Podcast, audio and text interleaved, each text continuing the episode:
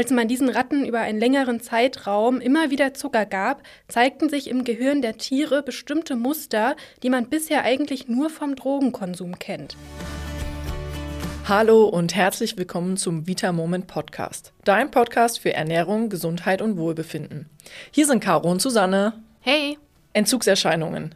Hier kommen uns wohl als erstes Drogen wie Kokain, Heroin, Nikotin oder Alkohol in den Sinn.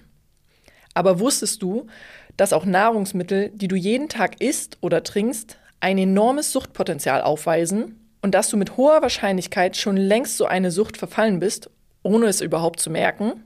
Einige Lebensmittel können bei uns sogar ganz ähnliche Entzugserscheinungen auslösen, wie wenn wir drogenabhängig wären. Bei uns erfährst du heute, welche unserer liebsten Speisen uns richtig süchtig machen, welche Mechanismen hinter einer Lebensmittelsucht stecken und wie du es schaffst, dich aus dieser Sucht zu befreien.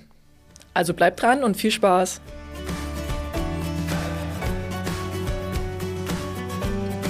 Liebe Susanne, wir haben ja letzte Woche mal über unsere Fastenvorhaben gesprochen. Du wolltest ja die Zeit nutzen, um auf Zucker zu verzichten. Wie läuft es so bei dir und wie sieht es denn aus mit dem Zuckerentzug? Danke der Nachfrage. Es läuft sehr gut. Ich nutze ja gerade die Zeit vor dem Frühling sehr gerne, um mal für einige Wochen den Zucker von meinem Speiseplan zu streichen. Und ich finde, der Körper gewöhnt sich auch relativ schnell daran und dann gibt mir das immer einen richtig guten Energieschub. Aber gerade die ersten Tage sind immer die härtesten. Da merke auch ich schon manchmal, dass mein Körper in bestimmten Situationen gerne mal was Süßes hätte. Was ich ehrlich gesagt immer ziemlich spannend und gleichzeitig etwas erschreckend finde, zu merken, wie sehr Zucker uns doch wirklich süchtig machen kann. Da gebe ich dir vollkommen recht. Und ich glaube tatsächlich, dass die Industrie sich das zunutze macht. Zucker steckt ja wirklich in allen möglichen Lebensmitteln und teilweise sogar versteckt hinter irgendwelchen speziellen unterschiedlichen Bezeichnungen. Da muss man richtig aufpassen. Ich habe letztens erst eine Grafik über die Entwicklung des Zuckerkonsums gesehen. Wir nehmen heutzutage durchschnittlich jeden Tag ungefähr 30 Zuckerwürfel zu uns. Im 19. Jahrhundert waren das gerade mal vier Würfel Zucker. Wahnsinn, wie sich das entwickelt hat. Ich glaube, der Faktor dafür ist die Masse an verarbeiteten Lebensmitteln, die wir heutzutage zu uns nehmen. Aber weißt du eigentlich, ob Zuckersucht wissenschaftlich bewiesen ist oder ob wir eine überhaupt entwickeln können? Ein wirklich krasser Vergleich mit den Zuckerwürfeln. Also Forscher haben das tatsächlich mal untersucht, leider erst mal nur an Ratten. Als man diesen Ratten über einen längeren Zeitraum immer wieder Zucker gab, zeigten sich im Gehirn der Tiere bestimmte Muster, die man bisher eigentlich nur vom Drogenkonsum kennt. Dazu kommt auch noch, dass die Ratten sogar richtige Entzugserscheinungen hatten, als der Zucker dann abgesetzt wurde, und es ist ziemlich wahrscheinlich, dass diese Effekte sich auch auf uns Menschen übertragen lassen. Schuld daran ist übrigens der Botenstoff Dopamin. Das Glückshormon. Kein Wunder, wenn das durch Zucker aktiviert wird, dass wir dann immer mehr davon haben wollen. Und was noch dazu kommt, das sind die süßen Rezeptoren auf unserer Zunge. Und wenn diese darauf getrimmt sind, erstmal süß zu mögen, dann wollen wir auch immer mehr davon haben. Diese Rezeptoren können uns schon in gewisser Weise signalisieren, was wir mögen und was nicht. Dazu kommt auch noch die Rolle der Bewohner in unserem Darm. Die verschiedenen Darmbakterien können unserem Gehirn nämlich ebenfalls Signale senden. Es gibt welche, die sich umso mehr vermehren, wenn wir viele Kohlenhydrate, wie zum Beispiel Zucker, essen und die darauf natürlich dann angewiesen sind und uns das anscheinend auch irgendwie mitteilen. Das klingt super spannend und zeigt, was für einen Einfluss der Darm hat. Aber hast du eigentlich ein Hilfsmittel, wenn du das Verlangen nach Zucker hast, um diesen zu stillen? Also mein persönlicher Geheimtipp sind tatsächlich die Bitterstofftropfen, über die hatten wir ja auch schon letztens in der Folge gesprochen.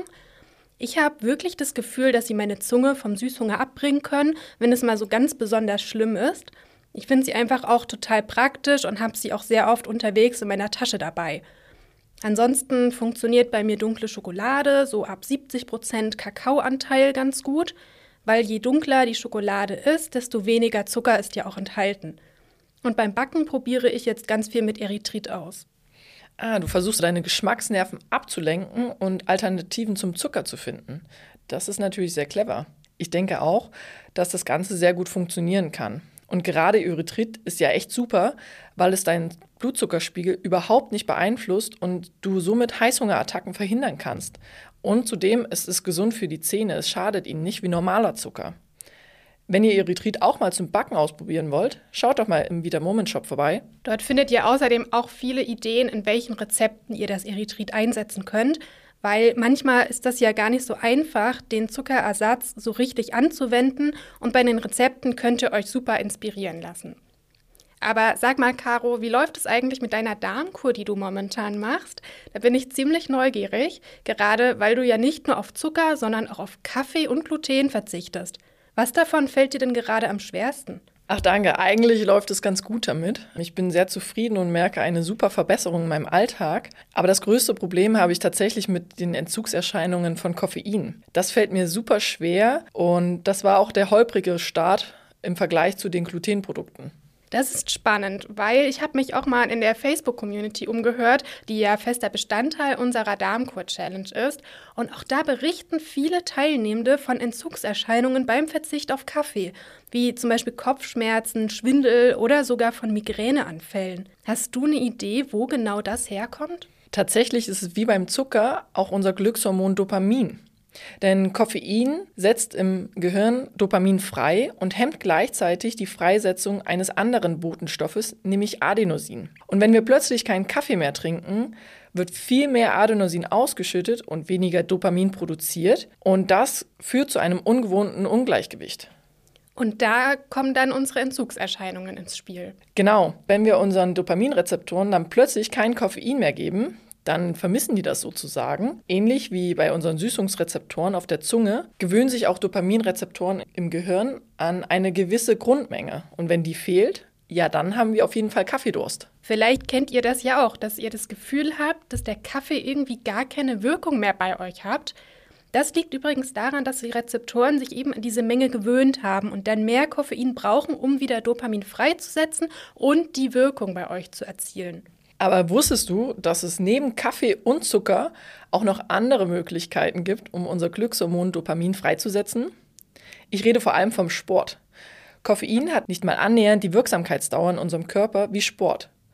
Koffein wird sehr schnell abgebaut und der Glückseffekt ist nur so kurz. Deswegen trinken wir auch häufiger Koffein während beim Sport noch relativ langfristig der Glückseffekt da ist und jeder kennt das, wenn wir einmal ein Workout gemacht haben oder trainiert haben, sind wir super happy danach.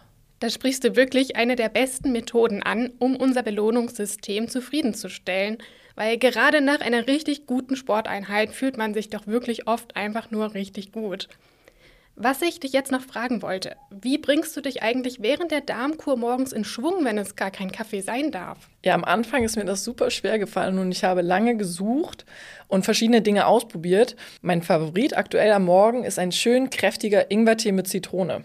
Der weckt meine Lebensgeister eigentlich ziemlich ähnlich und hat nicht die negativen Effekte wie der Kaffee. Was ich sonst noch testen möchte, ist Lupinenkaffee. Der soll auch wie Kaffee schmecken, also das Aroma enthalten aber eben kein Koffein und damit ist es auch viel darmgesünder. Das klingt eigentlich wirklich ziemlich lecker. Was wahrscheinlich auch mein Problem wäre, ist, dass ich Kaffee nicht nur wegen seiner Wirkung trinke, sondern er mir einfach auch ziemlich gut schmeckt. Der Lupinenkaffee könnte da vielleicht wirklich eine Alternative darstellen. Soll ich dir mal verraten, wer gerade jetzt, wo ich auf Zucker verzichte, mein treuer Begleiter ist und sogar nach Kaffee schmeckt? Jetzt bin ich mal gespannt. Ein Kaffee-Karamell-Eiweiß-Shake. Er ist süß, enthält aber gar keinen Zucker. Er hat eine total leckere Kaffeenote, versorgt mich mit hochwertigem Eiweiß, das mich ziemlich lange satt hält. Und vielleicht hat er sogar das Potenzial, den morgendlichen Kaffee ab und an mal zu ersetzen. Das ist auch eine super Idee. Den muss ich direkt mal ausprobieren und ich werde dir davon berichten. Aber ich finde, dass der Verzicht auf bestimmte Nahrungsmittel auch eine wirklich große Chance bieten kann. Nicht nur, dass wir uns davon befreien können, dass irgendwelche Rezeptoren im Gehirn oder im Darm bestimmen oder uns vorschreiben, was wir zu essen haben, sondern wenn wir einmal geschafft haben, davon loszukommen und unsere Entzugserscheinungen überwunden haben, dann können wir danach auch viel bewusster genießen. Das heißt, nicht mehrmals am Tag Kaffee in uns reinschütten, sondern auch so wach bleiben und den Kaffee dann mit Genuss zu uns nehmen. Oder einen Schokokeks schnell mal zwischendurch reinschieben, weil uns eine Süßhungerattacke dazu zwingt. Anstelle dessen können wir uns frei dafür entscheiden, genau diese Lebensmittel jetzt zu essen oder trinken zu wollen. Und das eben ganz bewusst. Ich finde auch, dass das eine richtig schöne Art und Weise ist, Fastenzeiten oder auch eine Darmkur zu betrachten. Und gerade für süchtig machende Stoffe wie Zucker oder Koffein gibt es zum Glück heutzutage eine ganze Menge toller Alternativen, bei denen es sich auch wirklich lohnt, die mal auszuprobieren. Definitiv. Und so geht man auf jeden Fall mit mehr Erfahrung an Lebensmitteln und neuen Lebensmitteln in die Zeit danach. Aber Susanne, bei dem ganzen Input, den wir heute hatten, lass uns doch einmal kurz zusammenfassen, was wir aus dieser Folge mitnehmen können. Also Punkt 1, Lebensmittel können uns tatsächlich süchtig machen. Gerade Zucker und Koffein lösen im Gehirn ganz ähnliche Mechanismen aus, wie es harte Drogen tun, mit ebenfalls ganz ähnlichen Entzugserscheinungen. Es gibt einige gute Alternativen, die uns helfen können, die Sucht zu bekämpfen. Statt Zucker kommen Zuckeralkohole wie Erythrit in Frage. Die eignen sich besonders gut zum Backen.